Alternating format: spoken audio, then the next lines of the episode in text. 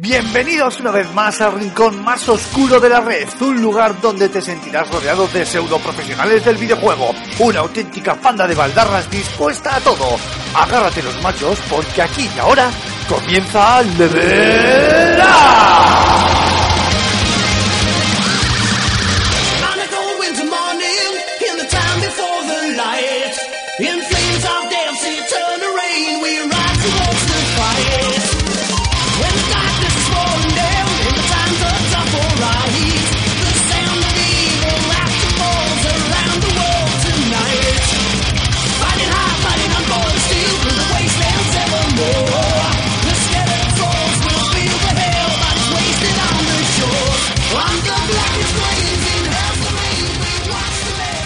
Buenas a todos, bienvenidos a un nuevo Level Up, el programa número 25 de esta primera temporada y hoy traemos un programa cargadito de videojuegos. Hoy vamos a hablaros largo y tendido de un montón de títulos, empezando y centrándonos mucho en ese recién anunciado Far Cry Primal, pero luego también en la sección de aquí estamos jugando os vamos a hablar de los últimos lanzamientos de ese NBA, de ese FIFA y como no de la beta de- del Battlefront que tan en, liza y tan en boca de todos está eh, ahora mismo y también de otros de otros títulos. Pero como es eh, costumbre y como es menester, ya sabéis que lo primero es lo primero y hay que presentar al equipo. Así que por orden de llegada, señor Alfonso Gómez, director de Fan Sirius, muy buenas caballero, ¿qué tal la semana? Muy buenas, Emar. Pues aquí estoy, tío, ya enfundándome el traje de soldado asalto imperial para en cuanto colguemos aquí eh, las intervenciones de hoy, meterme directo a, a una nave y a ver si puedo aterrizar en Hoth esta noche y disfrutar un ratito. Porque estoy atrapado, como todos vosotros, me parece. Pues sí, efectivamente. De, de- pues de hecho, eh, en el vídeo gameplay de, del Battlefront que hemos eh, publicado no hace mucho, madre mía, los guantazos que me he metido con las naves y mira que son fáciles de pilotar, pero mira que soy manco. Pero bueno, es lo que hay. Ahí iremos Luego lo comentamos, luego lo comentamos. Luego, luego eso. Julian Pradas, caballero, primer programa después del regreso de las vacaciones. Ya te ha costado, te lo has tomado con calma, ¿eh? Sí, muy buenas chicos, la verdad que, que sí, que, que ha sido, ha sido unas vacaciones largas y extensas y luego la verdad que por circunstancias pues no, no, he podido coincidir con vosotros, pero la verdad que, que ya había ganitas, así que vamos a meternos ahí en, en el lío. Bien, bien, bien. Está bien eso. Vamos a ver, siguiente, el yogurín de la casa, Mar Fernández. Muy buenas, caballero, ¿qué tal estamos? Muy buenas a todos, excepto a los al que inventó los dolores de cabeza y a las presentaciones PowerPoint. Por cierto, eh, la industria del videojuego tiene que estar muy mal, ¿no? Para que nos entretengamos hablando de un juego de Ubisoft. Oh, mira, Zasca. Bien, empe- Empezamos fuerte. empezamos bien, ¿eh? Joder, pobre Ubi, ¿qué te ha hecho? Pobre chaval, encima que, que intentan innovar. Ahora hablamos, ahora hablamos de eso, largo y tendido. A ver esos micros que fallan por ahí. Y Raúl Romero, querido Rulo, muy buenas, caballero, ¿qué tal su semana? Bueno, parafraseando al, al general comandante Akbar, diré, ¡es una trampa! Y poco más. esa es mi fama. Bueno, veo que no, que no tenemos ganas y que no hemos jugado nada al, Star Wars Battlefront, pero bueno, luego, luego hablaremos de, de él. Eh, nada, chicos, vamos a empezar directamente, como hacemos siempre, y como decíamos al principio, Far Cry Primal. Este, pues yo no sabría cómo llamarlo, si golpe de efecto, cambio de rumbo, golpe de timón, o bueno, pues esta nueva mm, visión de la, de la franquicia Far Cry de, de Ubisoft, eh, que todos eh, conocemos de, vamos, el largo y tendido, eh, es uno del sandbox por excelencia de Ubi junto con su queridísimo Assassins. Y, y nada, y en esta ocasión parece que nos llevan al Paleolítico, creo que es, o a una época de estas, donde nos van a convertir en poco menos que homo neandertales y a pegarnos de tortas con mamuts, con dientes de sable, con otras tribus, a cazar, a crear herramientas, a eh, conseguir pieles, etcétera, etcétera. Sin duda un cambio de, de rumbo que si bien eh, algunos consideramos, y digo consideramos porque yo me incluyo en ese grupo, como un, bueno, pues oye, eh, una nueva vertiente de la saga y un ¿por qué no? Una novedad, ¿no? Algo, algo novedoso dentro de, este, sandbox de, Ubisoft. Eh, hay otros que, sin embargo, creen que es, que, es un, bueno, una muestra clara de falta de ideas en, en cuanto a la franquicia y que no va, bueno, pues no, no va a triunfar. Así que mi primera pregunta, y cualquiera de vosotros podéis abrir fuego, es bien clara. Eh, ¿Os gusta o no os gusta la premisa de este nuevo Far Cry Primal? Que por Ah. cierto, llega en febrero del año que viene. A ver. 2016. A ver, una falta de ideas sería precisamente lo que hicieron eh, del 3 al 4, que es decir, hacerlo mm, mm, muy continuista, ambientado en más o menos la misma época, con unas premisas bastante parecidas. Yo creo que en el- la historia de los, de, los, de los shooters, al menos actualmente, mm, pocas cosas vemos, vemos igual. A mí la verdad es que fuera troleros me ha parecido eh, bastante original la propuesta. El volver atrás en la edad de, pre- en la edad de piedra creo que ahora mismo pues no, no hay ni algún ni- ningún videojuego destacable que, que lo haga. Y las experiencias las últimas dos experiencias en Far Cry la verdad es que fueron bastante satisfactorias. Quizá mejor la tercera que la cuarta pero simplemente por el por el salto de calidad que hubo no del segundo al tercero.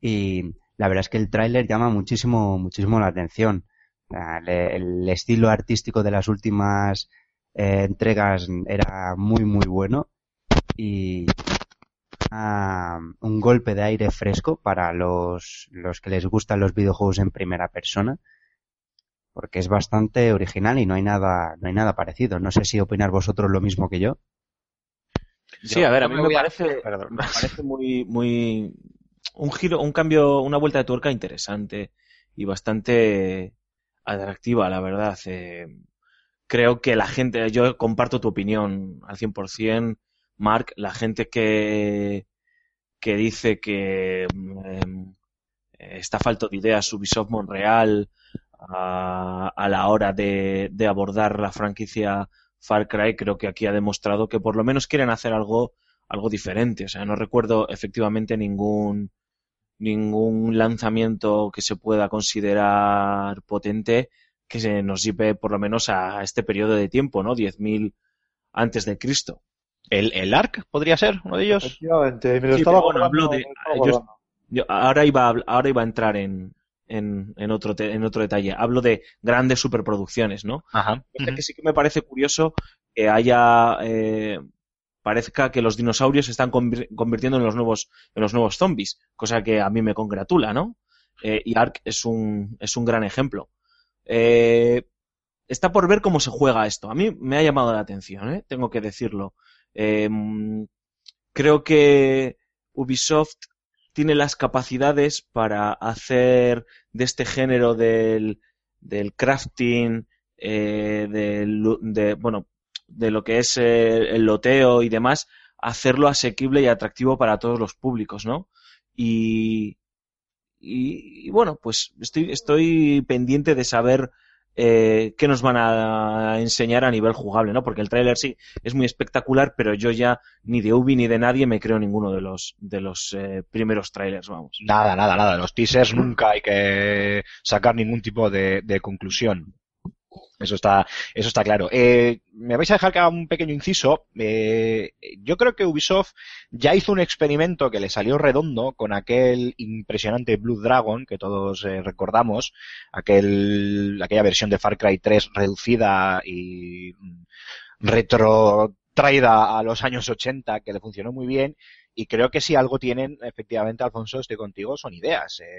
Hay un vídeo muy interesante, que es este vídeo que también hemos eh, publicado nosotros y también los compañeros, por supuesto, que es la visión creativa detrás del juego, que explican por qué esta decisión de, de, de irse a 10.000 años atrás, ¿no? 10.000 años antes de Cristo, mejor dicho, eh, y utilizar esta, bueno, pues esta época temporal en la que todo es muy primigenio y eh, hay que luchar un poco, ¿no? Por la, por la comida y demás. Y a mí, de inicio, la, la premisa me, me gusta, pero siguiendo también con la pregunta de si os gusta o no os gusta la, la, la premisa, valga la redundancia, os añado también la pregunta eh, de si creéis que a nivel jugable ofrecerá lo suficiente para un sandbox como suele ser los Far Cry.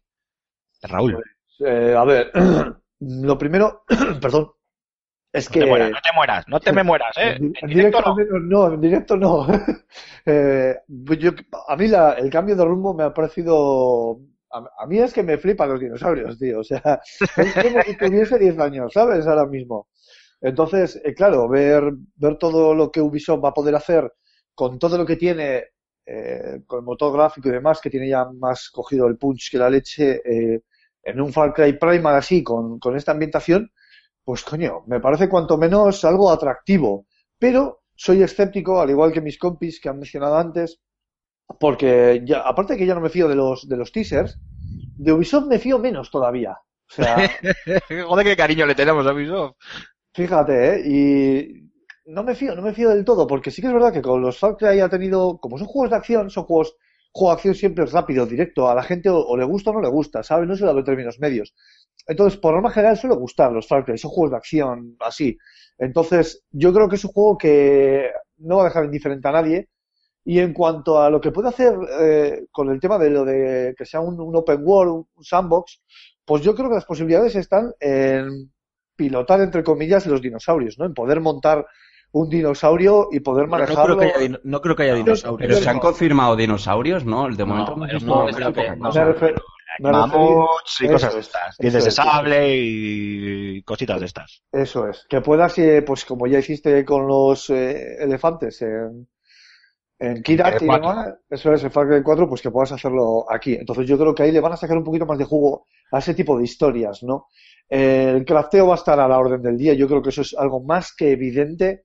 Y fíjate que he visto incluso en los trailers así, me ha parecido ver, igual son fumadas mías, es más, es probable que sea una fumada mía, pero me ha parecido ver ahí reminiscencias de los Minecraft. ¿Sabes? De ese rollo buscarte la vida, survival, excavar, moverte, no sé. No sé, no sé, no sé qué van a hacer, pero le tengo muchas ganas y probablemente dentro de algún mes veamos ya un gameplay, o sea que Eh, sí, porque no queda mucho para la salida. Ya hemos dicho que es en febrero del año que viene, o sea que estamos a cuatro meses vista de que, de tengamos ya el juego entre, entre nosotros.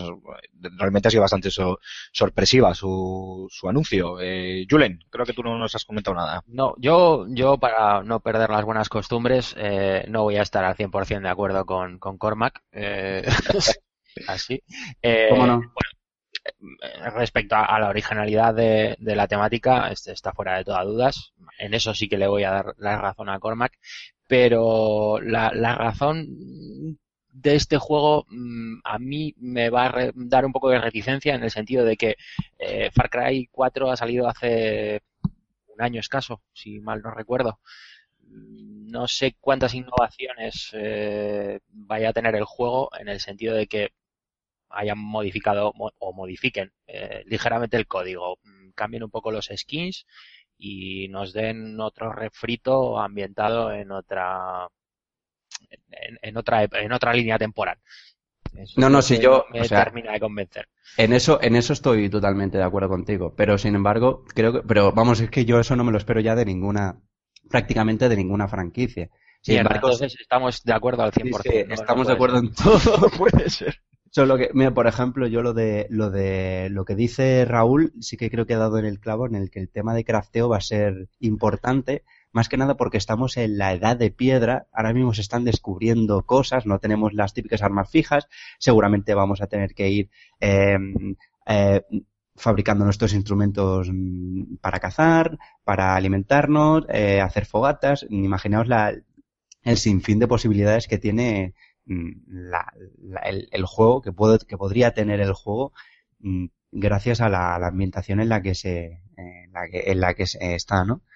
Y prácticamente, si no creo que vaya a haber un cambio de código brutal, que no, no va a ser eh, algo, en plan un juego nuevo, pero sí que mm, lo va a aparecer en, en ese sentido. Yo creo que si hay un, o sea, si hay un estudio que puede presumir de poder estar haciendo dos proyectos a la vez, puede ser eh, Ubisoft con su filial en Toronto. ¿eh? Hablamos de 800 trabajadores. eh, yo sí que me puedo creer que este, este proyecto ha estado en paralelo con Far Cry 3 y Far Cry 4 desarrollándose. Evidentemente no va a ser un salto revolucionario en comparación con, con sus predecesores, pero como bien dices, Mark, tío, vas a ver distinto, simplemente por, por eh, el cambio de temática. Es que estamos, esto sí que es un giro de 180 grados. O sea, no es que estás en Nepal y ahora nos vamos al Sáhara, ¿no? Es que de repente retrocedes, pues, esta barbaridad de miles de años en el, en el tiempo, en la cronología de nuestra historia, para contarnos otro, para contarnos otro argumento y para ponernos en la piel de, pues, eh, de nuestros antepasados, ¿no? Pero yo sí que creo que este Far Cry puede ser incluso eh, el más arriesgado de los que han hecho hasta la fecha porque ya con este cambio se le puede presuponer incluso se le puede eh, permitir el, el decir oye apuesta por eh, dinámicas diferentes de juego no es decir apuesta por otra forma de, de jugar apuesta por introducir otras mecánicas que a lo mejor en un Far Cry más continuista no no no te hubieses atrevido a hacer eh, yo quiero pensar que, que a lo mejor también van por ahí los tiros en, en Ubi, ¿no? Eh, a lo mejor se plantean este Far Cry de Primal, ¿es el nombre? Primal. Sí, sí, Primal. Eh, como, como este spin-off en la franquicia en el que te puedes permitir eh, a- añadir un par de mecánicas nuevas o diferentes o por lo menos experimentar con ellas y luego decir, bueno, es que se han hecho así porque coño, esto es la prehistoria, macho. Entonces, es que en la prehistoria no había más narices, ¿no? Yo qué sé, pues, ¿cómo van a solventar, por ejemplo? Es algo que a mí me parecería curioso ver cómo lo hacen. ¿Cómo van a solventar el sistema del, del mapa, ¿no? Del minimapa, del HUD y demás, ¿no? Eh, claro, no tienes un GPS. Antes lo podías decir, bueno, pues tienes tu móvil y entonces como tienes tu móvil, pues en Nepal, aunque no haya cobertura, no sabemos cómo, pues tienes tu GPS o tienes tu satélite o lo que sea. Pero aquí, macho, ¿cómo narices vas a El tío va a llevar, llevar- va a llevar una piedra gigante con un, con un pita dibujado. Con un, se- con un sextante. No, pero no es, no es perdonad, no es un asunto baladí lo que está comentando Alfonso, porque hasta ellos mismos lo han, lo- ya lo han declarado. Eh, es un periodo de la historia del, del que no hay eh, excesiva información, por lo tanto, hay muchos huecos eh, que rellenar donde ellos han podido tomar muchas licencias, como decía Mar, por ejemplo, en el tema de las, de las armas, donde con cuerda, madera, huesos, etcétera, etcétera, tendremos que ir fabricando, pero es que luego habrá eh, eh, ellos mismos lo han dicho, decenas, eh, incluso, bueno, centenares de, de- variaciones diferentes de arcos, de hachas, de palos, etcétera, etcétera. Eh, por ejemplo, otro tema que es muy interesante ver cómo lo van a solventar, y lo habéis comentado, lo has comentado tú ya, Rulo, es eh, cómo nos vamos a desplazar por el mapa. Ya no vamos a tener coches, claro, no vamos a ir eh, por la jungla en un jeep, obviamente. Entonces, ¿cómo nos vamos a, a desplazar? No sé, Juraría que No he sé. visto caballos en el tráiler. No tengo ni idea, no tengo ni idea y ellos mismos tampoco lo han explicado eh, mucho en el, en el vídeo que, que han mostrado. Eh, pero entiendo que por ahí tendrán que ir los, los tiros, no vas a ir su- subido en un mamut, o igual también, no lo sé. En un, en un No sé. diente de sable de estos. Puede ser, puede ser. No, No, sé, podría yo- ser. Pero va a estar, va a estar entretenido saber cómo van a solventar todos esos asuntos. Oye, y fíjate lo que ha comentado Rulo antes, eh, que dice que él ha visto mm, toques Minecraft en el, en el tráiler. Ahora con la cantidad de videojuegos rollo survival mundo abierto, aunque bueno, esto de survival no tenga mucho, aunque tenga sus toques, eh, que están chupando de, de, Minecraft. Eh, y ya hemos visto como alguna que otra franquicia famosa, como por ejemplo Dragon Quest, ha copiado o se ha inspirado en, en, en la metodología Minecraft. O sea, yo creo que no, no, no, me, no me sabría nada extraño que tengamos que fabricarnos nuestras propias cabañas o, o carromatos o, o lo que sea con, no sé, con alguna parte del juego que esté centrada en lo que sea, en lo que, lo que viene a ser el farmeo, la construcción y este tipo de cosas, ¿no? Que sea una, una pequeña parte así, más bien minijuego, ¿no? Pero que en la que te puedas entretener Sí, sí, no, cositas, alejándote de la misión principal ese tipo de cosas. no es, no es un, no, no es como si fuera un minijuego, eh. Eh, eh, repito, en el vídeo este que se, que, que se ha publicado de la visión creativa detrás de, de Far Cry eh, Primal, ya lo explican ellos, que una parte muy importante del, del gameplay del título va a ser ese, el, el buscarte la vida y la supervivencia. Tú dices que no está en survival, yo creo que este Primal sí que va a ser, No, bueno, muy- más los, mucho más los survival que los, que los otros, los otros dos anteriores. No, no, este, este, aún- bueno, Sí. este aún no sé cómo va a ser, pero los otros dos anteriores Es que- no eran, no eran survival, survival, pero sí que es verdad que tenían ciertos aspectos, como por ejemplo el de me quiero hacer una, que, que el cartucho, que digamos la, donde Sí, a la, la guantera, donde, la bueno, cartuchera donde guarda la pistola sea un poquito más grande, para guardar armas más grandes, pues tengo que ir a cazar tal animal porque tal piel me, va a permitir construir una cartuchera mucho más grande. Pues creo que va a ser esto, pero mucho más explotado y Claro, Con más- claro. Eso- a, a eso me refiero y ellos mismos ya lo han, así lo han, lo han declarado. Eh, Yo creo que Ubi, que Ubi sí, tiene dale. la oportunidad para, para encontrar el punto medio, ¿no? Entre esos proyectos que son como más survival hardcore, por así decirlo, y yo creo que mucha gente que venga de allí y se acerque a este Far Cry esperando una experiencia similar se va a llevar una, una decepción porque, porque está claro que, Ubisoft no va a buscar eh, ofrecer algo, algo tan profundo. Pero yo creo que tiene la oportunidad de encontrar ese punto medio, ¿no? Y, y yo creo que ahí va a estar eh, la dificultad para aunar ese, esos dos públicos, pero también puede estar la oportunidad, ¿no? Y a mí me gustaría ver cómo lo solucionan. Eh, no sé. Creo que es que este Far Cry que se ha que le han- ya le han chafado a Ubisoft y no, y no es la primera vez que, se lo hacen a Ubi, ni es la última compañía a la que se lo van a hacer, le han chafado esta sorpresa, ¿no? De su presentación con IGN Turquía eh, desvelándolo antes de tiempo, no se sabe si por error o por, o por mala baba, no lo sé. Eh, eh, parece como que es la gente lo está viendo como ese Far Cry menor porque no se ha presentado en un E3 ni en ningún evento per se preparado para ello, sino así de repente de la noche a la mañana. Yo creo que puede tener un impacto o una enjundia mayor de la que nos creemos. ¿eh? Es una sensación y tal vez también es una necesidad de querer creer como, como Mulder, ¿no? I want to believe. Pero ojo, ojo que parece que está así como de tapadillo y encima en febrero, que vaya por Dios. Si es verdad que sale en febrero, por fin, por fin se cumple algo que yo llevo pidiendo mucho tiempo. Coño, enséñame un juego cuando sea verdad que lo vamos a poder ver y lo vamos a poder tocar en unos meses. Estoy hasta las narices y es algo que hemos debatido muchas veces de estos anuncios de un juego que vamos a ver tres años después. The Last Guardian, en 2016. Por ejemplo. Pero, Por ejemplo, tío. Estos tíos lo, lo han anunciado ahora y lo primero que hemos comentado, que yo, yo no, pero aquí se ha comentado y ha comentado eh, otra gente por Twitter y demás, es, bueno, ya veremos si llega. en fe- pues vamos a creerlos, tío. Ojalá, ojalá llegue. Fecha para consola tiene 23 de febrero y se supone que durante, durante marzo llega a PC. Por eso, ojalá llegue durante esa fecha. Y, Comprar. y- y- y, tío, eh, ahora sí nos avasallen con toda la información posible porque el juego ya se puede tocar, por así decirlo. Entonces, tiene todo el sentido del mundo. Yo, vamos, yo confío mucho. Confío Vale. mucho.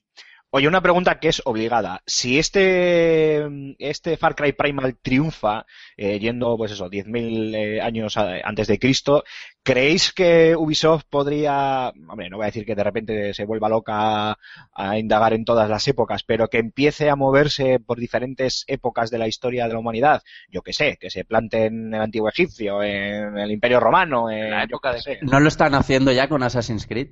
Sí, pero Assassin's Creed es No una está- franquicia y, no está- no y sería Far tan raro. otra. Sí, pero no sería, no lo veía tan raro yo, vamos. ¿Lo veis Sí, posible entonces? ¿Eh? ¿Qué ha pasado? No, no, no, no. Est- Estamos pensando todos, yo creo. A ver, la pregunta no es tan difícil, ¿sí o no? Joder. Y a ver, hombre, coño, una fórmula si tiene éxito, evidentemente, incluso ya no solo Ubisoft, la, va- la van a intentar explotar en Hombre. el resto de compañías. Díselo, díselo a Capcom, por ejemplo. Ahí va. Bueno, Capcom luego José Carlos nos va a hablar largo y tendido de, de Capcom que le tienen, le tienen contento al pobre, pero eso, eso tocará después. De todas formas, eh, sí que es cierto, Raúl, y tú lo comentabas, bueno, y Alfonso tú también lo has comentado, el tema de los dinosaurios, ¿no? Que son los, los nuevos zombies, como decías tú, eh, Alfonso, eh, parece que se están poniendo muy de moda. Hemos hablado de, de ese proyecto que es ARK, eh, tenemos ahora de repente la llegada de este Far Cry Primal, que es Far Cry, no estamos hablando de, de- de un proyecto cualquiera, no es moco de pavo, pero luego también tenemos esos inventos raros como el, el Horizon este que van a sacar para PlayStation 4 con dinosaurios robóticos. Eh, Rabbit. Eh, había uno en Steam de nazis y dinosaurios. ¿Qué dices? sí, sí, sí, eh, ¿cómo era ¿Nazis y ahí? Te, dinosaurios? te lo voy a- Sí. te lo tengo que buscar. Pero Comprar. De hecho, Julen y yo lo tenemos, sí, no me acuerdo de- del juego. Lo cogimos en un bundle, el de estos, que, que no sé, costaba cuatro duros. Sí, sí, cierto, cierto. Sí, normal que costase cuatro duros, porque el juego también era, era telita, pero podías coger con tu nazi y montar sobre un tiranosaurio. Bueno, bueno, bueno, bueno, bueno. Pero, menuda orgía, macho, estoy teniendo ahora mismo. Así que el tema dinosaurios, como os preguntaba, eh, como comentaba Alfonso también, eh, ¿qué, qué pensáis? Eh, ¿Realmente se van a tirar todas las... Si tiene éxito este Far Cry Primal, se van a tirar todas las compañías eh, de cabeza a por su propio juego prehistórico, entre comillas? Ojalá. Por mí, perfecto. Una nueva forma de una nueva forma de sustituir a los enemigos eh, tan recurrentes como son los zombies o barra infectados, barra yo que sé. Eh, es pues eh, buscar alguna otra alternativa. Y en un mercado tan saturado pues bueno sin ser original como, como es pues meter unos dinosaurios y buscarte ahí un poco la vida pues a mí no me parece nada malo. En todo caso me parece hasta encomiable puesto que eh, Claro, también a ver cómo lo contextualizas, ¿eh? ¿Tú te imaginas un, no sé qué decirte, un Call of Duty dinosaurios? Hostia, eso no lo pude comprar, ¿ves? Es que a mí ya me tienen ganado, todo esto, para todos nuestros oyentes que quieran eh, cometer el mismo error que cometimos Aymar y yo en su día, eh, el juego al que hacíamos referencia se llama Dino de Eso es, Dino de Day. Dino de Die, perdón. Buscando, buscando. searching, searching. Efectivamente. Ojo, un Call of Duty dinosaurios. Me estoy imaginando claro, que, claro. que te tiran un tiranosaurio Rex de- en el paquete de ayuda. Claro, o imagínate un, un- imagínate un Forza Motorsport dinosaurios. se, nos está, se nos está yendo un poquito la pinza, ¿eh, familia? Creo que es el yo. momento de cambiar de tema. Sí, sí, efectivamente. Bueno, Alfonso, tú que eres la voz de la cordura, unas breves conclusiones sobre este Far Cry Primal, por favor. Bueno, yo creo que está claro que es interesante el giro que ha dado, que ha dado Ubisoft para demostrar que por lo menos eh, tienen ideas. Eh, hay que ver si son capaces de llevarlas a buen puerto, porque ya hemos hablado también muchas veces en este programa de algunos de los problemas de los que adolecen eh, este, es- los juegos de Ubi en general. Y, y bueno, pues está todo por ver. Eh, est- estamos a cuatro meses de su lanzamiento, algo que es sorprendente aunque no lo parezca. Y bueno, un poco más. Y, y nada, eh, contando, contando los días y ver. Yo, yo necesito ver el primer gameplay de verdad. de este juego. Sí, Y, sí, sí, y- estoy y contigo. creo que cuando lo veamos todos podremos juzgar si de verdad van a aprovechar o no la oportunidad, si, es- si puede ser el Far Cry más revolucionario o no que han lanzado hasta la fecha, por lo menos en comparación con los dos últimos, y, y volver a comentarlo en Level Up, claro, ¿por qué no? Hombre, eso por descontado. Eh, Julen, tus eh, breves conclusiones sobre el juego. Pues eh, estoy un poco de acuerdo con, con Alfonso. Eh, tiene buena pinta. Estamos haciéndole la pelota al No, jefe. sí, igual. claro. Todos igual. es que- No, no, no. A ver, me parece, me parece una buena apuesta. O sea, me, me parece arriesgarse con, con algo original, ese soplo de aire fresco que, que hablábamos al principio de- del programa. Eh, y oye, si, si sale bien y sale adelante, para nosotros mucho mejor, lógicamente. Y si sale mal, pues nada, le pondremos a parir como viene siendo habitual en Ubisoft. Raúl.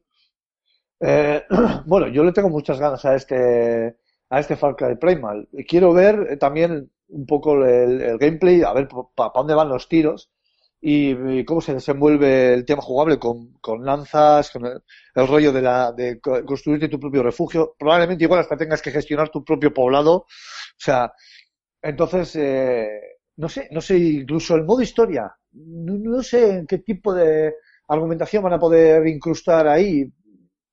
No, no me viene ninguno a la cabeza, pero seguro, que principio- los hay. En principio ya han contado, ya se sabe que tú eres, eh, no recuerdo, eh, porque son unos nombres de estos eh, raros. Takar, efectivamente. Tú eres Takar y llegas a la, al- a la zona, a, bueno, a un glaciar, a un antiguo glaciar, que ahora es un, un valle lleno de, de vida y de vegetación, eh, que es el, pues, el, el valle de Osoa, Oso, no, no sé cómo se llama. Guerra de oros. Eh, pero bueno, tiene un nombre, eh, oso no sé qué. Ah, bueno, Y claro, tú llegas allí solo, has perdido a tu gente y te encuentras con una fauna y con unos hombres que son eh, tan peligrosos unos como otros. Eh, también no es lo mismo el ciclo día que el ciclo noche. Durante el día eh, tú estás más a salvo, por la noche las eh, presas, lo- bueno, los cazadores salen a, a cazar, eh, tanto los animales como los hombres, y la cosa se complica. Entonces, eh, bueno, parece que ese- en ese sentido va a estar, va a estar bastante completito. Y Mark, nos faltan tus conclusiones. Mira, yo te explico si quieres el, el argumento. Eh, van a venir alienígenas a dar eh, platillos volantes en. Mark, Mark, te, te- te falla muchísimo el, el, El micro. Ah, sí. No, Pero no nada, bien, bien, mal, bien. Bueno, vamos a hacer una cosa. Mientras solucionamos los problemas técnicos, eh, vamos a cerrar ya el tema de este Far Cry Primal. Nos vamos a unos minutitos musicales y volvemos ahora mismo con la sección de a qué estamos jugando. Que no se mueva nadie.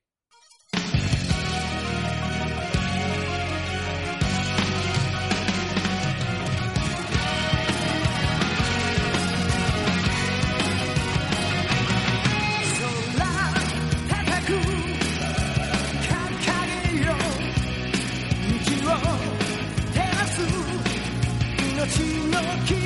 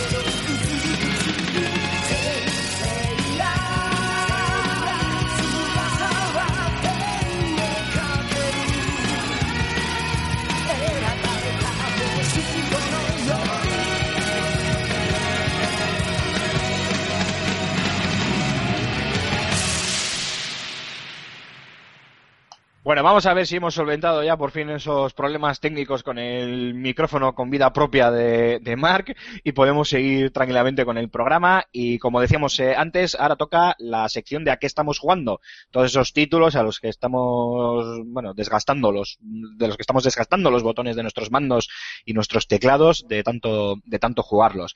Eh, tenemos también bastantes títulos para comentar, entonces intentaremos que nos dé tiempo a hablar de todos. Y como ya sé que el Battlefront probablemente sea el que más queráis eh, que hablemos, ese lo vamos a dejar al final, eh, para que os escuchéis todo el programilla.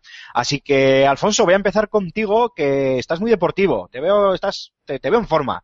Te veo que estás cogiendo un buen tono muscular y se ve que esto de jugar al FIFA y al NBA te está dejando el cuerpo fino, fino, ¿eh? Te veo bien.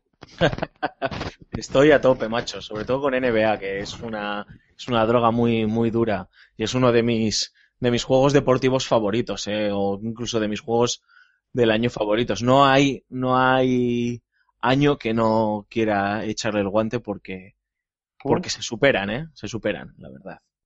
Y este año, este año lo han vuelto a hacer. Si quieres, hablamos rápidamente de él y luego pasamos a FIFA. Sí, por Porque supuesto. hay, hay, hay mucho que decir en el sentido de hay un artículo de NBA perfectamente escrito por Antonio en FS Gamer y, y hay, yo creo que la gente que quiera entrar en profundidad pues puede leerlo, ¿no? Y si no, oye, como siempre decimos que nos dejen sus preguntitas en, en las distintas redes sociales y formas de contacto que tienen con nosotros si tienen alguna duda de los juegos y luego las podemos responder, ¿no? Pero bueno, NBA eh, este año nos lo vendían sobre todo con, con ese, esa involucración del director neoyorquino Spike Lee eh, en el modo historia, por así decirlo, en el modo mi carrera de, de, de los NBA. Un, un- un movimiento cua- cuanto menos curioso.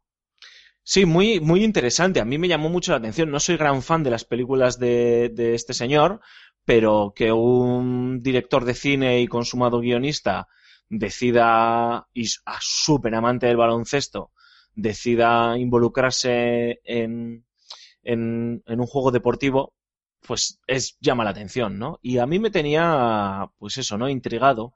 Y siempre, de hecho, es el, el juego al que más, o sea, el modo de juego al que más horas le dedico siempre a- al cabo del año al NBA, a los NBA 2K, que es el de mi carrera. Y tienen un modo, es un, modo de juego generalmente muy atractivo, pero siempre es sota, caballo y rey, ¿no? Tú te creas tu jugador, eh, tienes que esperar que te draftee algún equipo, ganarte la confianza del entrenador y los compañeros para ir sumando minutos, ir mejorando sus estadísticas, bueno, sus atributos, perdón, y consecuentemente sus estadísticas, y eh, luchar por convertirte en una de las leyendas de, del baloncesto norteamericano y del baloncesto mundial. Básicamente es, así se resumen todos estos modos de juego. Siempre es lo mismo, ¿no? Pero con diversos añadidos. Y aquí la curiosidad estaba en cómo narices Spike Lee iba a darle una vuelta de tuerca. Y, y lo ha hecho de una forma un pelín tramposa, pero aún así interesante. Porque tú te creas tu avatar, tu personaje, eh, pero um, ¿De, esto- de estos azules altos? de estos...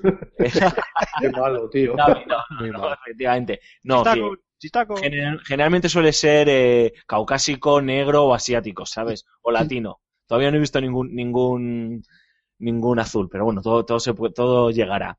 Eh, entonces tú te creas tu personaje y demás y eh, te mete directamente en su historia, ¿no? La historia está completamente encorsetada. Empiezas en, tu en el instituto, eres una estrella del baloncesto en el instituto, tienes que pasar por las distintas fases de, eh, de partidos eh, eh, en el colegio, por así decirlo, y vienen los, las universidades a seducirte. A decirte tienes que estudiar con nosotros, tenemos el mejor programa, tenemos el mejor equipo, decides por una de las diferentes opciones que te llegan, juegas esta etapa universitaria y luego juegas tus primeros, tu primer año como rookie. ¿Qué pasa? Que el juego es totalmente on the rails. A ver, en un juego deportivo de estas características, en el modo mi carrera tenías una serie de posibilidades, ¿no? Pues podías crearte un personaje más o menos engreído, un personaje más o menos humilde. Tenías dentro del margen de maniobra que te puede dar este tipo de juegos una serie de, de, de posibilidades, ¿no? Para influir en la historia. Aquí, digamos que es un tutorial muy largo en el que Spike Lee te cuenta una historia, la historia de Freak, que así se llama tu personaje. Por cierto, no le puedes cambiar el nombre. eh, te llamas Freak por narices y ya está. Y, y todo su entorno, ¿no? Y está muy bien porque a pesar de ser tramposo, sí que intenta ahondar en pues eh, todos los mundos que, que, colindan en torno a, a este estrellato de los de, de la NBA, ¿no? Es decir, pues eh, los agentes, eh, los familiares, los amigos que pueden acercarse a ti porque pues manejas mucho dinero, manejas la fama y puedes atraer oportunidades de negocio, las frustraciones, etcétera. Está, se nota que, que esos son los temas en los que ha querido eh, ahondar y profundizar y profundizar Spike Lee. Eh, pero llega un punto en el que dices, "Uf, estoy viendo una película interactiva en la que da igual que juegue bien, juegue mal, da igual que eh, meta canastas, no meta canastas, da igual que me lleve bien con mis compañeros o no, porque al final el juego siempre va a ir por el mismo camino y te va a contar lo mismo y va a terminar que tenga que pasar, va a pasar. de la misma forma, efectivamente, que por cierto termina con ese, ese recurso eh, narrativo tan criticado que es el Deus Ex Machina, en el que de repente por una intervención divina pasa una cosa que encima huele, pero desde el primer minuto, ¿no? Que eso va a ocurrir, ¿no? Entonces, está muy bien porque eh, Spike Lee es un muy buen escritor de diálogos. Se nota que aquí ha estado, como dice Antonio, escribiendo con una mano a la espalda y escribe los mejores diálogos que te puedas echar a la cara en un videojuego. Porque faltaría menos. O sea, si este señor es incapaz de escribir buenos diálogos, pues ya apaga y vámonos. Pero yo creo que se desaprovecha la oportunidad, ¿no? Por lo menos de que este tío experimentase con este medio tan interactivo e intentase ir un poquito más allá. Yo creo que ha sido conservador. Yo creo que el tío ha escrito una película y cuando pasa esta película es cuando sí que empieza el, modo mi carrera, ¿no? En el que tú ya volvemos a ese modo más clásico en el que nos hemos en el que nos hemos enfrentado en anteriores entregas. Pero bueno, ¿dónde están las novedades? Si ya termino, ¿no? O sea, esto está muy bien, a mí me ha gustado, ha cumplido con su con su labor. Una hora y media de película que está, bueno, pues bien escrita, pero no, no es importante. Eh, donde, donde vuelve a, a demostrar 2K Visual Concepts, mejor dicho, que son los mejores haciendo videojuegos deportivos, es en, en que todos los años buscan mejorar su juego eh, más allá del apartado técnico que sigue siendo el mejor juego deportivo visualmente y eso, y eso que ya sabéis que a mí eh, los apartados técnicos no, no, no me suelen importar mucho, pero es que a nivel jugable han vuelto a dar una vuelta de tuerca, ¿no? Porque han decidido incluir eh, en los botones principales eh, todas las mecánicas de pase que hay, es decir, pues pase directo, pase picado, un globo, eh, etcétera, en los en la botonera, ¿no? Dejando los gatillos para las jugadas más complejas eh, y los joysticks para los, los dribblings y demás. ¿Esto qué hace? Hace que el juego sea muchísimo más intuitivo y sea muchísimo más dinámico e incluso más asequible para, para la gente que se enfrenta por primera vez a la franquicia, ¿no? Y también hace, como bien dice Antonio en su artículo y lo comparto 100%, hace que te sientas como, como una superestrella de la NBA, ¿no? Es decir, muchas veces ves los partidos de la NBA y dices, joder, macho, ¿cómo ha podido hacer ese pase en el momento en el que le ha llegado el balón, cómo ha podido devolver el balón tan rápido, ¿no? Si no le ha dado tiempo a pensar, ¿no? Pues jugando al tener el pase al final, que es uno de los movimientos clave de, de este deporte, jugándolo te da esa sensación, ¿no? De repente te llega, te llega un balón, ves como uno de tus jugadores se va corriendo al poste porque le han hecho un bloqueo y demás, y pasas en picado porque dices, coño, es que no sé, se me ha ocurrido, no sé cómo lo he hecho, pero sabía que tenía que, sabía que tenía que picar el balón, o le metes un globo o lo que sea para hacer una alley pues no sé, te sale de forma natural instintiva que antes a lo mejor encima era más engorroso porque tenías que tocar los gatillos y demás y no era tan natural, ¿no? Y luego todo el sistema de físicas y de contactos que, que lo han remozado y lo han mejorado y, y da una sensación orgánica y natural que es, que es un gustazo. O sea, tú ves, tú ves el juego, ves los NBAs y, puede dar la sensación de que estás viendo un partido de, de NBA, ¿no? De la NBA en, en la PlayStation. La verdad es que, es que todos los años nos preguntamos, eh, la gente que seguimos esta saga, qué harán el año siguiente para mejorarlo y este año otra vez volvemos a hacer lo mismo. O sea, sabemos que han vuelto a hacer el mejor juego de NBA posible y sabemos que el año que viene volverán a, volverán a superarse, ¿no? No sabemos cómo, pero es una compra obligada para los amantes de esta, de esta franquicia y para los amantes del, del buen deporte. Pues macho, punto set y partido, porque creo que no se puede explicar mejor. Perdona, Cormac, dime. Sí, no, es que, Alfonso, durante unos instantes al principio me ha parecido que me estabas hablando de un juego de David Cage. Algo rollo Be- Beyond, Beyond Basketball. Una hora y media de película, un director de cine, ¿esto qué es? Sí, Una historia encorsetada. No, es que, eh, bueno, a ver, lo simulador. que pasa es que está muchísimo mejor escrito, o sea, que, pero cuando te digo eh, muchísimo mejor escrito, pero también muchísimo mejor escrito que Metal Gear Solid 5, quiero decir, o sea, Joder. polla gratuita, que me has dejado a huevo, pero porque este señor sabe lo que hace. Lo que pasa es que no sabe de videojuegos. Y ahí es donde yo creo que alguien de Visual Concept tenía que eh, haber estado más, no encima, porque tampoco nadie tiene que estar encima de alguien de la trayectoria de Spike Lee, pero sí que, pues bueno, a su lado, intentando Asesorarle. o, o- o intentando chincharle para que se arriesgase. Yo aquí lo que veo es un ejercicio completamente eh, conservador. Es decir, a este tío le han dicho, escribe una película de baloncesto, que ya has escrito una o unas cuantas hace años, y lo ha hecho con un brazo atado a la espalda. Lo ha hecho sin sudar, no ha sudado la camiseta. Ha hecho un producto bastante mediocre en ese sentido, pero claro, es que dentro de la media de los de lo que nos encontramos generalmente en, en este sector, pues está, está por encima, ¿no? Llama la atención.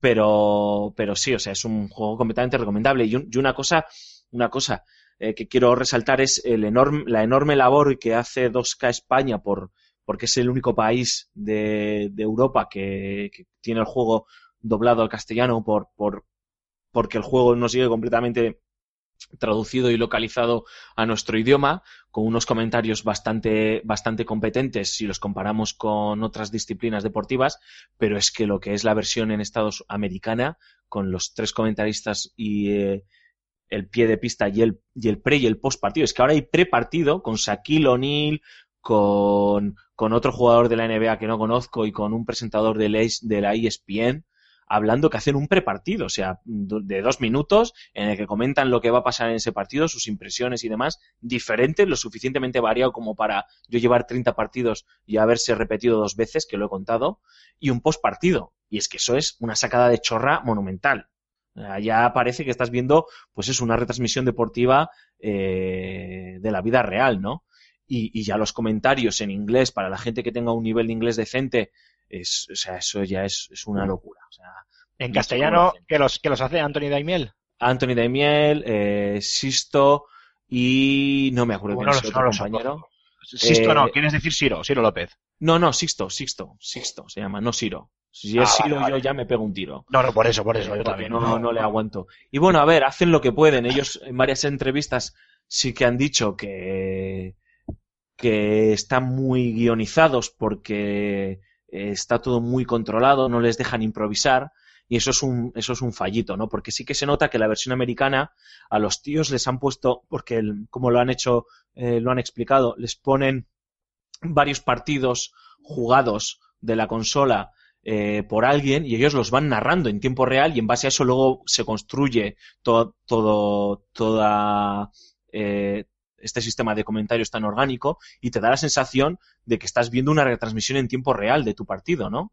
Caen en algunas redundancias, faltaría menos, es imposible controlarlo todo, pero es que da esa sensación orgánica que en, la, que en castellano no la tiene y hay momentos en las que dices, "Buh, ¿cómo- mm, me da de entera, ¿no? Y te vuelves a, a la versión, a la versión en- original, ¿no? Pero aún así es de, es de alabar, vamos.